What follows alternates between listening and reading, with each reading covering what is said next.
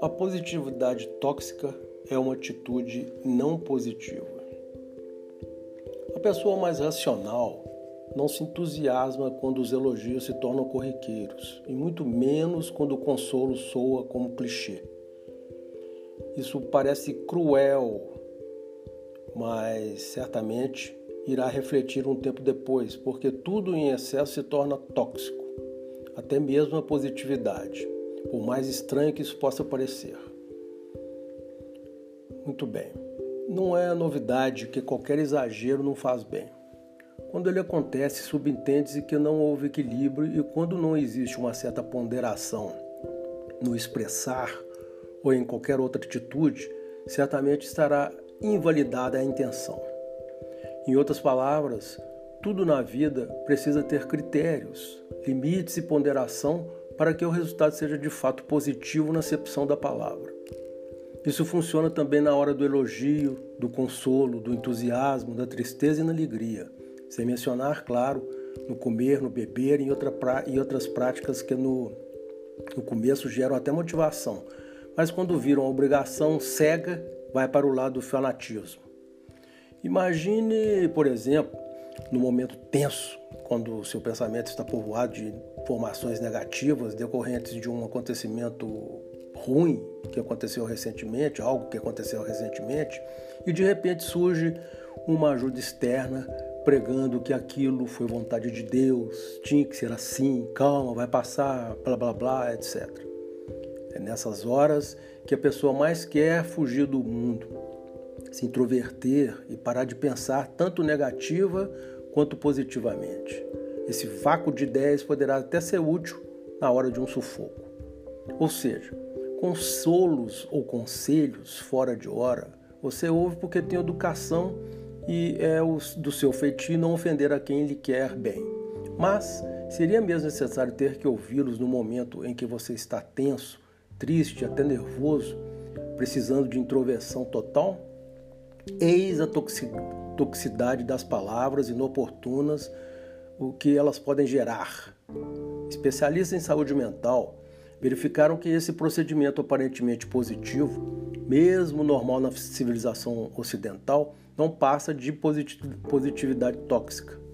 Segundo Heather Morrow, diretora de desenvolvimento de, de programas da Newport Institute dos Estados Unidos, a positividade, a positividade tóxica nos faz ignorar as emoções difíceis e as partes de nossa vida que não vão bem.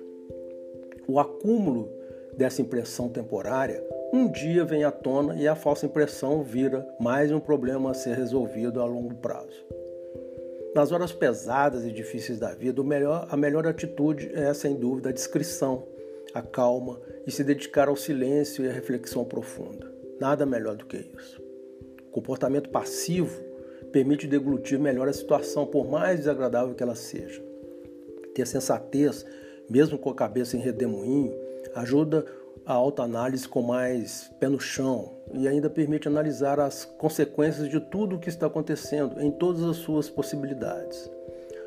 A serenidade é, pois, pré-requisito em qualquer momento significativo, seja na hora de muita tristeza ou até na hora de muita alegria.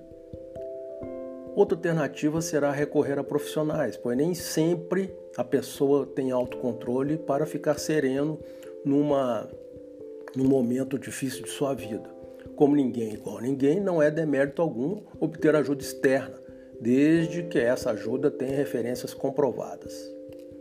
Gastar energia que pode ser despendida justamente para sua recuperação ou fortalecimento não é uma boa pedida. Logo, uma dose de humildade nessas horas é importante para saber que a batalha pode ser vencida se a força interna aumentar. Existem outras situações quando a positividade se torna tóxica. É na administração das redes sociais, por exemplo. A galera de hoje adora um like, um coraçãozinho ou um comentário igual, é, um comentário legal sobre seu, seu meme e sua mensagem. Mas e quando os elogios cessarem? Como se sentirá o abandonado? O gosto do fracasso não seria muito mais amargo? A sensação de falibilidade pode desencadear ou libertar muitos monstros adormecidos, e o resultado não será nada legal. Os emojis viraram uma espécie de alimento de quem precisa de um afago no ego. Essa é a verdade. Contentar-se com futilidades que são passageiras ou momentâneas poderá aumentar a sensação de frustração um tempo depois. Elogios são tão passageiros quanto as críticas. Em outras palavras, a melhor postura é não levar a sério nem o tapinha nas costas, muito menos o chute no traseiro. Não se trata também que tornar-se uma pessoa fria seria a melhor resposta para conviver com o fracasso. Nada disso. O importante é ficar sempre antenado para o que der e vier e não baixar a guarda nessas ocasiões, muito menos levantar o tupete em demasia.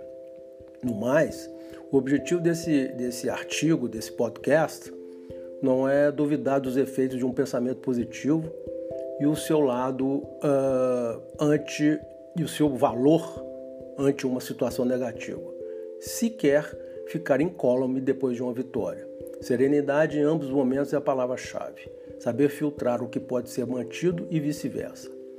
Ter autocontrole, portanto, em suma, finalmente, no mais, é receita ideal para conviver com os altos e baixos da vida. Funciona como uma espécie de escudo que protege e mantém o equilíbrio tão necessário nas horas do aperto ou da empolgação. É dessa forma que a gente aprende a se reinventar sempre que necessário. Muito obrigado, até a próxima.